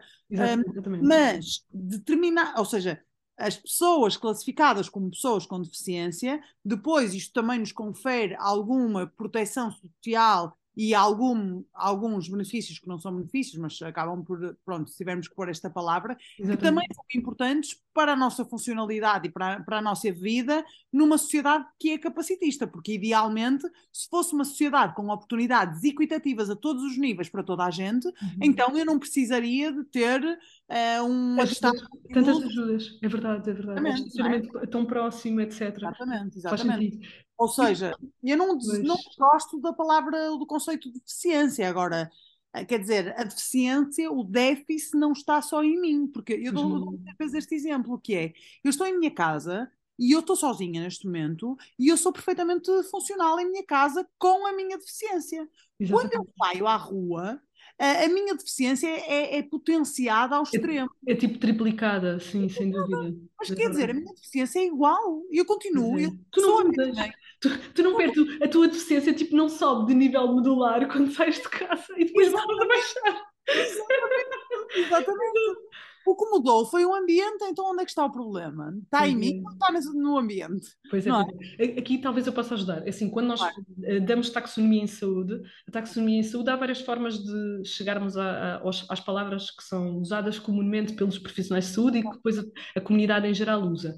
Um, geralmente, a forma de chegar à taxonomia ideal, ou deveria ser, é especialistas uh, com, com, profissionais de saúde envolvidos, pode ser pessoas também da áreas das ciências sociais, mas também é obrigatório, ou deveria ser obrigatório, ter pessoas da comunidade que sente uh, essa condição. Portanto, uh, só que agora isto depende de como é que é feito. se o termo deficiência é mau ou não, eu, é assim, do ponto de vista filosófico, tendo em conta que nós assumimos que a palavra deficiência é uma coisa em déficit, okay. é uma conotação negativa, efetivamente. Eu, pessoalmente, não tenho opinião sobre isso, o assunto. Ou claro, seja, diga uma taxonomia que é adequada atualmente e eu atualizo. Ok, claro. deixou de fazer sentido fazer dessa forma? Ok, eu atualizo. Claro. Acho que não tenho o direito de dizer o que é que é melhor ou não, porque não é da minha área. Mas, um, mas compreendo os dois lados. Compreendo. Pois, eu também, eu também. Tu também, pois. Enquanto não me disserem para eu parar de usar, eu, eu utilizo claro. deficiência. Se bem que, por acaso, olha, na nossa área, nós, por causa da CIF, usamos mais incapacidade o termo. Incapacidade. Mais do que deficiência. Se a pessoa um, quiser dizer o termo deficiência e, e lhe fizer sentido, está-se bem, eu utilizo. Mas, olha, vou dar um exemplo. Um outro preconceito que nós avaliamos aqui no Physio Think Tank é o idadismo. E, por exemplo, as pessoas idosas Uh, uh, chegou-se à conclusão que há três opções de, de uh, caracterizar as pessoas. É pessoa idosa, adulto mais velho ou pessoa mais velha. O termo idoso é idadista. Chegou-se a essa conclusão e foi eliminado. O que me irrita atualmente é, depois de, de, de haver esta, esta nova taxonomia, porque raio continuamos a dizer séniores e idosos. Fico tão irritada. Pois é. Mas às vezes as pessoas podem não saber, eu sei disso, eu sei pois, disso. Eu pois, sei pois. Pronto. Eu, mas lá está, imagina, o incapacidade, quer dizer, para hum. mim também remete aqui a um incap... incapaz, não é? E é, verdade, é verdade, é verdade. Eu também eu tenho uma incapacidade em andar, eu não sou capaz de andar. Pois, uh, é não é? Eu sou uma pessoa com uma incapacidade física. Exatamente. Desde Ou... que digam pessoa, eu acho que o facto de já terem mudado para pessoa com deficiência em vez sim, de pessoa sim, já faz sim. sentido. É igual a pessoa idosa, pessoa idosa em vez de idoso, né? Porque, ah, seja, okay. não retirar, não despersonalizar a pessoa. Claro. Esta ideia, pronto. Claro. Uh, e uh, porque lá está, uma forma de combater o preconceito é voltar a dar identidade à pessoa. Pois. Pronto. Então, se, der, se dissermos pessoa ou pessoa com deficiência, não é tão mal. Ou pessoa Claro, idosa, ou pessoa claro. velha, ou pessoa mais velha, ou eu gosto do adulto mais velho, é o mais, é um, Sim, porque o sim, adulto geralmente tem um, um poder diferente, mas eu também gosto muito do termo pessoa. Mas hum, lá está, pessoa deficiente, já se percebeu que não é uma boa opção, Claro, e a mim faz-me sentido. Pessoa com deficiência, para, para já, acho que é uma taxonomia razoável, Sim. compreendo que possam vir a mudar. Claro, sim, já há muitas vertentes com a questão da pe- pessoa com diversidade funcional. Exatamente, exatamente. Ah, Isso até me faz muito sentido. claro, ah, Mas, mas sim. pronto, olha, Ah, não eu sei. acho, é que- eu acho é que imagina, a pessoa com diversidade funcional, quer dizer, nós temos todos diversidades funcionais, não É, é? não é? É verdade, é verdade. Eu acho que pode ser um- é uma coisa, que é esse termo ainda eh, talvez seja muito à frente daquilo que eh, a população com Pois, deficiência se sente na pele. Ou seja, enquanto não houver hum, mais eliminações de barreiras, sim. se calhar pode ser importante Manter a deficiência. manter, sim, sim. Eu também Isto, concordo do ponto de vista político, acho que é importante de haver aqui alguma proteção social, como tu estavas a dizer, portanto, faz-me sentido.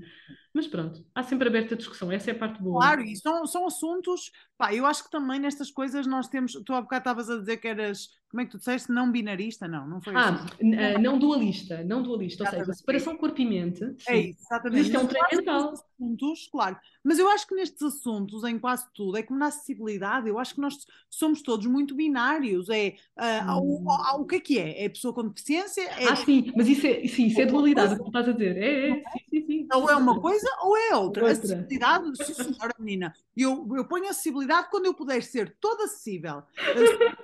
Ir construindo não dá. Não dá. Não, não, não. Intermédios não. Por Não acaso, há. mas por acaso, olha, isso é, isso é tipo uma piada em filosofia, porque a, cena da dualidade já ainda continua a ser uma coisa que é muito debatida, a dualidade é brutalmente debatida em filosofia, mas, e pelo menos das, das correntes que me faz mais sentido, eh, já chegou à conclusão que pensar de forma dualista não faz sentido. Ou seja, que é de género, há muito mais posições intermédias nas nossas, eh, até porque nós somos, pronto, nós somos adaptáveis, comunicamos uns com os outros, e esta ideia de eh, opostos e extremos muito rígidos não, não faz assim muito sentido, até porque a real separação entre as coisas às vezes não é bem separado. Então, esta ideia da acessibilidade pode ser vista enquanto um contínuo, sem dúvida, ou seja, gradualmente mais acessibilidade, pode até não ter fim, é tipo uma linha. Bem, para mim não tem fim, porque vai chegar lá alguém que precisa de uma coisa muito, por exemplo, uma pessoa autista, o espectro do autismo é infinito. Exato, espectro, olha, exato, é um espectro. Até a própria classificação é boa, essa já, já tem uma diferença boa, por acaso. Como é que alguém vai dizer somos acessíveis às pessoas autistas? Ok, chega ali uma pessoa autista que tem ah, um, Espectro muito fica hipersensível com um estímulo que tu nunca pensaste e que tem uma estereotipia que tu nunca viste Exato. e ah, já não sou acessível. Mas, mas nesta questão da deficiência, o que eu mais sinto, e mesmo dentro da comunidade, é um binarismo, um dualismo Sim, sim. autêntico, que é é. ou seja, uma pessoa que tente construir acessibilidade não se pode intitular como acessível, não é? Ai, vais pôr uma rampa à entrada, mas não tens casa de banho e dizes que és acessível. Não és. Com- Começaste a construir a acessibilidade. Agora, dentro da própria comunidade, muitas vezes há esta questão: ah, puseram uma rampa, mas eu quero ir à casa de banho e não posso, e não sei o que, não sei o que mais. Assim, o que, o que acontece, na, minha perspectiva, é que nós vamos continuar sempre no mesmo sítio. Não vamos evoluir, porque não Pois há uma intermédia. Pois Ou és não. totalmente acessível ou não és. Ou não és de todo, eu sei, Eu, discordo completamente. E, eu, eu sei que pode haver alguns assuntos, uh, exceção a isto, ou seja, em que é ou não é, ou seja, se faz, uh, sobretudo uh, questões de. Estou a pensar em agressões, por exemplo, ou é uma, ou é Claro, pronto. Não é não. É? não, é verdade, é verdade, mas noutro tipo de situações não é bem assim. E os cinzentos uh, uh, uh, são mais, estão mais presentes do que o preto e branco, e olhar para o mundo a preto e branco. E depois há uma questão muito importante, do ponto de vista da filosofia política, é perigoso pensar desta forma mesmo. Ou seja, nós e outros, du- dualidades, sim, nós e outros, porque depois há uma conotação muito um, moral, bom e mau. Uh, a minha forma de agir é boa, a outra é má Claro. e, e não, e não há intermédios. Isto é, isto é perigoso, isto é perigoso. Ah, porque para já não, não é realista, ou seja, se, fosse- se fôssemos avaliar, não é realista, e do ponto de vista ético, não exi existe, por exemplo, nós pensamos, eu gosto muito de, de ética, e do ponto de vista ético nós temos linhas vermelhas, seja, tipo, ok, Claro. passa linhas, mas de uma forma geral é muito mais cinzento do que preto e branco, muito Pois, mais. pois, E às vezes pois. temos esta perspectiva de, ok, está a ser capacitista, uh, mais do que isso, não, está acessível ou não está? Claro, claro. Do ponto de vista legal, pode haver resposta a isto, mas do ponto de vista ético não é bem assim. Ou seja, há, um, há, uma progressão para mais acessível, mas não há assim uma coisa rígida. Pronto. Exatamente, é isso. A rigidez nestes. E é perigoso. Isso é, é, isso é, é um bocado perigoso. E por acaso, uma coisa que eu tenho feito ultimamente um, porque eu acho que é eu própria, ou seja, eu, o que é que eu me percebo diariamente? Eu percebo-me que os meus trabalhos, na, o meu trabalho na rede social e nos meios que eu me movimento porque me contratam para isto ou por aquilo, eu estou numa bolha segura, muito segura de pessoas que se querem desconstruir, que estão dispostas a desconstruir-se, de pessoas Eco, que não Eco chambers, como se costuma dizer. Exatamente. Eu, eu, eu confesso que tenho a mesma coisa. E quando sai à rua, uma pessoa, quer dizer, tu sais à rua, tu dentro da tua bolha, tu tens muitos inputs de sim, Catarina, é assim mesmo, olha, eu estou a mudar isso. Estás ter razão. Eu estou a mudar, não sei o quê. Tu sais à rua e parece que está tudo igual. E eu, eu tenho feito uns, porque a verdade é que a maior parte das coisas estão iguais, mas eu tenho feito muito esforço também, um, consciente, uh, de às vezes ouvir coisas e ouvir opiniões completamente contrárias à minha, tipo, Sim. pôr um podcast uh, de pessoas que têm opiniões, não estou a falar de valores extrínsecos, não, intrínsecos, não vou ouvir um podcast de pessoas racistas, lamento, não vou, mas ouvir, opiniões de pessoas que não necessariamente têm um posicionamento como eu em alguns assuntos, só para ouvir o outro lado, o que é que aquela pessoa pensa, aquela para, para eu também não despersonificar a pessoa que pensa ao contrário de mim, quase como tu não és válido. Exato. Não, traz a tua validade, temos que tentar aqui de alguma forma chegar a uma conversa, talvez. Exato. Olha, uma, uma coisa que nós fazemos muito é com os nossos utentes. Tu ouves utentes com opiniões muito diferentes da tua, mas tu és obrigado eticamente, a não ser que, pronto, que rejeites o utente, não é? Por, por sei lá, um, aquele princípio de, uh, uh, ai, está-me a falhar o termo, de objeção de consciência, lembra? Ah, objeção de consciência. a não ser que uh, uses, uses esse princípio, tu, um, tu fazes um treino mental de empatia com o teu utente, mesmo que não concordes Claro. com muitas coisas que eles dizem. Uma das coisas que, que eu falei até no episódio do racismo com o colega, um, nós não precisamos de validar o preconceito da pessoa, mas nós podemos ter empatia pela pessoa e continuar a falar tranquilamente com ela, pronto, sem validar o, os preconceitos. E eu acho que nós fazemos esse exercício enquanto profissionais de saúde, mas eu confesso que tenho mesmo, tenho até um pior problema do que tu, que é quando saio do, da minha echo chambers, tenho dificuldade em ouvir algo diferente de mim e faço esse esforço para fazê-lo, porque é difícil, é um bocado eu difícil. Também faço, faço esforço e às vezes eu também tenho alguma dificuldade. Uh, sei lá, ainda hoje estava a ter um debate com uma pessoa com deficiência que estava, porque eu descobri ontem que imagina, pessoas com deficiência muitas pessoas com deficiência têm que pagar mais pela carta de condução, porque muitas escolas de condução não têm carros adaptados, então têm que alugar outra escola para nós podermos ter, ter a carta de condução. E eu, hum. para mim, isto é uma discriminação. Onde, concordo. Pensar, quer dizer, como é que eu tenho que pagar mais por uma carta uh, só porque tenho uma deficiência? Aquela pessoa estava a dizer, ai, ok, mas as escolas de condução têm que ir alugar outro carro. Tipo, tu não podes estar a exigir que uma escola de condução paga mais o que tu tens que pagar porque tens uma deficiência. E eu, ok, mas então vamos procurar outras soluções, não sei, a nível estatal, a nível de políticas públicas, quer dizer, o que não está bem, tipo, não é porque eu um, não acho que a escola de condução tem que arcar com esse meu custo, mas quem não tem que arcar com esse custo sou eu, porque então, quer dizer, nós rapidamente estamos a passar para o patamar de, ai, precisas de uma cadeira de rodas, então paga, ai, precisas de um tratamento XPTO e queres ir ao SNS, mas pagas, porque se fosse saudável não precisavas desse tratamento, ou seja, pois isto para e depois entrar aqui num problema complicado que é o que é, que é ser saudável, é ter termos direito ou não acesso à saúde, que é uma questão política também. Pronto, eh, aqui a é, minha é opinião já está muito, muito vinculada claro. no podcast, mas, mas, mas eu percebo o que é que quer dizer. Desculpa. Sim, opa, não, mas e depois é complicado. Quando chegas a um ponto em que claramente percebes que aquela pessoa não, ou seja, não acha que somos nós, que é a sociedade que tem que se adaptar a nós neste caso, e eu acho, porque eu, quer dizer, eu para mim é completamente inconcebível como é que tu tens uma característica específica, seja ela qual for, e, e especificamente a deficiência, e tens que ter um, um diferente custo, que sempre é para, para mais, quase, um, para usufruir de um mesmo serviço porque tens uma característica específica. Isso para mim é uma discriminação, mas e entras ali num embate que às tantas como tu estavas a dizer, que tens dificuldade, eu tenho dificuldade às vezes em continuar conversas que eu não estou a perceber que até estão a ser ricas no sentido de debate, mas às vezes apetece-me dizer só de género, que é o que eu digo muitas vezes, é olha, desculpa, mas nós temos posicionamentos diferentes, tipo, vai cada um para o seu lado. Mas isso também causa alguma separação, não é? É verdade, é assim. verdade. Há, há, uma coisa que é, eh, apesar de eu ter essa dificuldade, uh, e o facto também de, de, pelo menos eu falo por mim, de ser mulher e às vezes não, não me sentir muito segura, né? faz com que eu sinta que não vou conseguir uh, argumentar como eu gostaria, por, por isso que às vezes a dizer. Pois. Portanto, que acho que não é o teu caso. Mas uma das coisas que, um, eu, que eu noto é, eu, do ponto de vista, pronto, lá está, filosófico, eu parto sempre do princípio que eu estou errada, porque é o mais provável. Então, o que me custa é outra pessoa que está a argumentar comigo achar que está certa. Logo aí, estás a ver ah. o problema. Então, eu estou errada. E, por exemplo, eu estava a ouvir falar e pensava, eu de certeza que a minha opinião está errada. Percebes? O meu tra trabalho é sempre reduzir o meu erro. E eu estou a ver outra pessoa, claro. e, só que se uma pessoa parte de um, num posicionamento, eu estou certa, Claro. É cá diálogo aqui, pronto. Sim, então, sim. logo aí eu tenho dificuldade. pronto, partimos de pontos de partida diferentes. Mas em relação a essa questão específica de se é ou não discriminação, um, eu compreendo porque é que aquela escola de condução faz isso.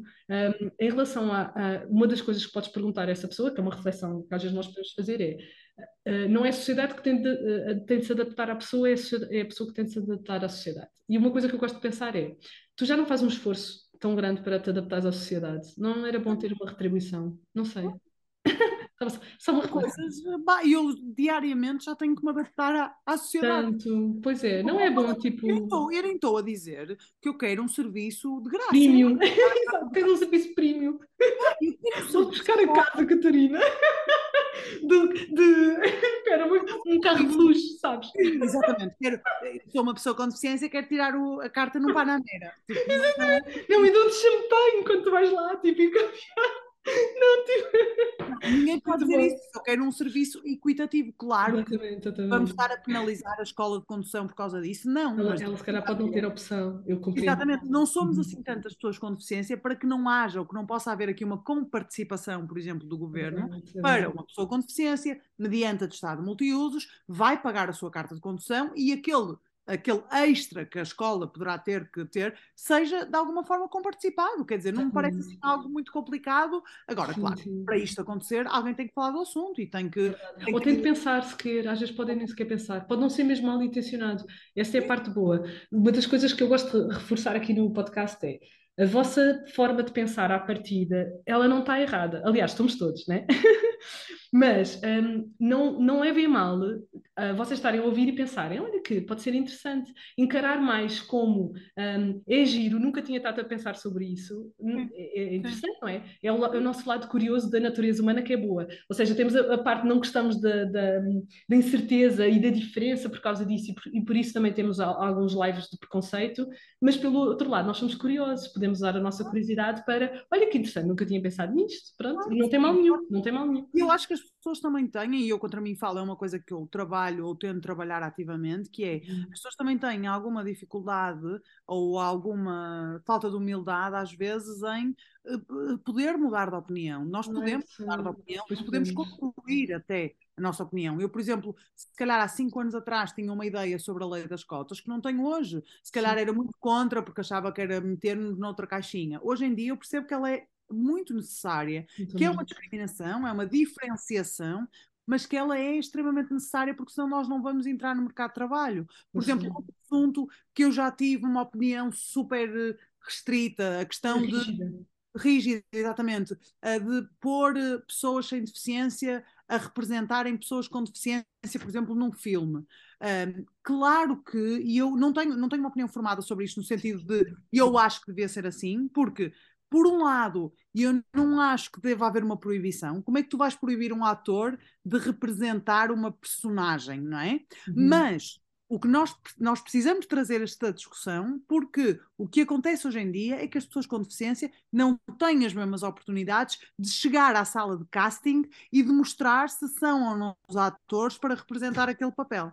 Uh, e, portanto, quando nós não partimos desta equidade, é, é, óbvio que nós devíamos de alguma forma garantir que pelo menos os papéis de pessoas com deficiência fossem representados por pessoas sem deficiência. Agora, se tu me dizes, mas então proíbe-se? a pessoa Não. sem deficiência de esse papel? Não, não. Acho que não proibição, mas sensibilizar Uma para. Sim, Uma recomendação. ouvir- exatamente, exatamente, do género. Este papel tem pessoas com diversidade. Se calhar vamos consultar pessoas com diversidade, pode ser interessante. Exatamente, e o grande Uhum. problema aqui é que eh, muitas vezes nós temos pessoas sem deficiência a fazer pessoas com deficiência, quando ninguém com deficiência foi àquele casting, foi àquela. Sim. Ah, Isso incomoda-me um bocadinho mais. Isso incomoda-me um bocadinho mais. Claro, mas isso é o que acontece a maior parte das vezes, só que Sim. eu, neste caso, não me consigo, mais uma vez, posicionar de uma forma dualista, de, Rígida, ok, exatamente, exatamente. ou toda a gente pode, ou vamos proibir e ninguém pode. Não, eu, Não, eu acho que, porque eu também não concordo e não acho que tenha que ser o caminho de, imagina, tu, tu és atriz, eu sou atriz, vamos as duas a um casting. E as pessoas acham que tu tens mais jeito para aquela personagem, que até é uma personagem com deficiência, mas que tu tens mais jeito porque és mais expressiva, és mais whatever. Eu não acho que me tenham que contratar por pena, Uhum. dizendo, olha, ela tem deficiência, tenho que a contratar, independentemente Uhum. dela ser pior atriz É verdade. mas têm que me dar as mesmas oportunidades e, e- Verdade, e eu não tenho as mesmas oportunidades desde a educação, não é? Não é Sem só naquele caso. Não, mas aí também já estás a tocar no ponto outra vez da meritocracia, ou seja, o que é que tem mérito, quem é que tem mérito para entrar naquele papel? Isso também é dúbio, pronto. Em, em relação à questão, dúbio. portanto, também não sei responder a isto, mas pronto, mas é uma, uma questão para os nossos ouvintes refletirem. A questão das cotas, por acaso, lembro-me super bem, eu tive, tive nas aulas, falaram, falaram um bocado disso, mas depois ninguém quis avançar com esta discussão. Um, eu sou a favor das- da, diferenciação, da discriminação positiva, mas eu, eu sei que em filosofia política há imensa gente contra, mas eu acho que se é a melhor, se é a melhor solução, a melhor, não. Se é uma opção uh, válida, acho que sim. Pronto, acho que, é- Sim, acho que é uma também acho. opção. Dentro Eu acho que não é, é isso, eu acho que não é a melhor opção e eu acho que as cotas existem hum, na perspectiva de terem que deixar de existir. Nós não temos que criar lugares específicos para que uma empresa tenha que contratar uma pessoa com deficiência, mas isso tem que ser quando a pessoa com deficiência estiver mais inserida na sociedade. Mais Como hoje em dia está muito mais do que há 40 anos atrás. Pois E isto vai acontecer, nós não vamos estar cá para ver a eliminação das cotas, mas eu acho que eu, eu, há uma coisa que eu tenho a certeza. Eu sei, não tenho muitas certezas na vida, mas se não fosse pelas cotas, esta questão da exclusão da pessoa com deficiência no mercado de trabalho era perpetuada até sempre, até Há sempre. eterno, há de, há de eterno, sem dúvida. Sim, sim, não dá para nós sermos fantasiosos ou utópicos, achar que uma empresa de livre e espontânea vontade, a não ser que seja uma pessoa já conhecida, que seja recomendada, que vai buscar um candidato com deficiência. Uh, porque se não for, muitas vezes a pessoa com deficiência nem sequer chega a, a ir à sala de recrutamento porque não tem acessibilidade, ou não tem um intérprete de língua gestual para falar com ela, ou não tem, uh, sei lá, um elevador. É uma coisa muito mais profunda, que eu acho que só as cotas de ciência entrar de, de alguma, de alguma forma com mais, uh, mais proeminência no, no mundo empresarial, no mundo corporativo e no mundo de trabalho, digamos assim. Exatamente. Eh, Há uma coisa que eu também me lembro, eh, eu se calhar vamos eh, fechar o episódio em breve, mas ia-me só, lembrei-me só de outro, de outro tipo de, não sei se é considerado deficiência ou não atualmente, mas pronto. Estava a pensar na hum, incapacidade auditiva, portanto, surdez. Uma das coisas que me deixa muito, muito zangada, muito sinceramente, é nós aprendemos inglês na escola desde o quinto ano e não aprendemos língua portuguesa, língua gestual portuguesa. Isto é vergonhoso. Isto é uma coisa que me dá muita pena e, É verdade. E eu acho isso mesmo vergonhoso. E, e lem- pronto, hum, hum, a possibilidade de haver ouvintes, Sim, sim, eh, sim. ou- ouvintes não ouvintes aqui deste podcast é muito baixa, portanto, as minhas desculpas. Obviamente que aqui também estou a filtrar algumas pessoas, mas hum, isso deixa-me muito triste. Acho que nós, em criança, ainda por cima, aprendemos mais facilmente línguas e língua gestual portuguesa. E como é que é possível nós não aprendermos a nossa se- segunda língua oficial e aprendemos outras línguas primeiro? Acho isto Claro. triste. Sim, sim, é uma, uma língua Enfim. oficial que está na Constituição, que as pessoas têm que perceber que é uma língua, uma língua portuguesa, que Exato. devia ser ensinada na escola, claro que sim, eh, sem opção, ou seja, devias aprender como aprendes a língua portuguesa, Portuguesa, e ponto. por isso é que isto é uma coisa que, ou seja, não vou dizer aqui que concordo nem que não concordo, porque não é o meu papel sequer de dizer isto, que porque nem toda, nem toda a gente que é surda ou que tem deficiência auditiva comunica sem língua gestual portuguesa. Quem Uhum. se comunica em língua gestual portuguesa e, e com quem sabe essa língua, digamos assim, identifica-se grande parte, não estou a falar por todos, mas eh, grande parte do- das pessoas com quem eu já convivi di- e também do coleio, identificam-se como uma minoria linguística É verdade. E não- é verdade. pessoas com deficiência. Portanto, são uma minoria linguística que estão à margem da sociedade, digamos assim, porque a maior parte da sociedade não fala a língua deles, não se comunica na língua deles. Se todos nós falássemos língua gestual portuguesa, ou comunicássemos em, em língua gestual, gestuássemos língua gestual portuguesa, Exatamente.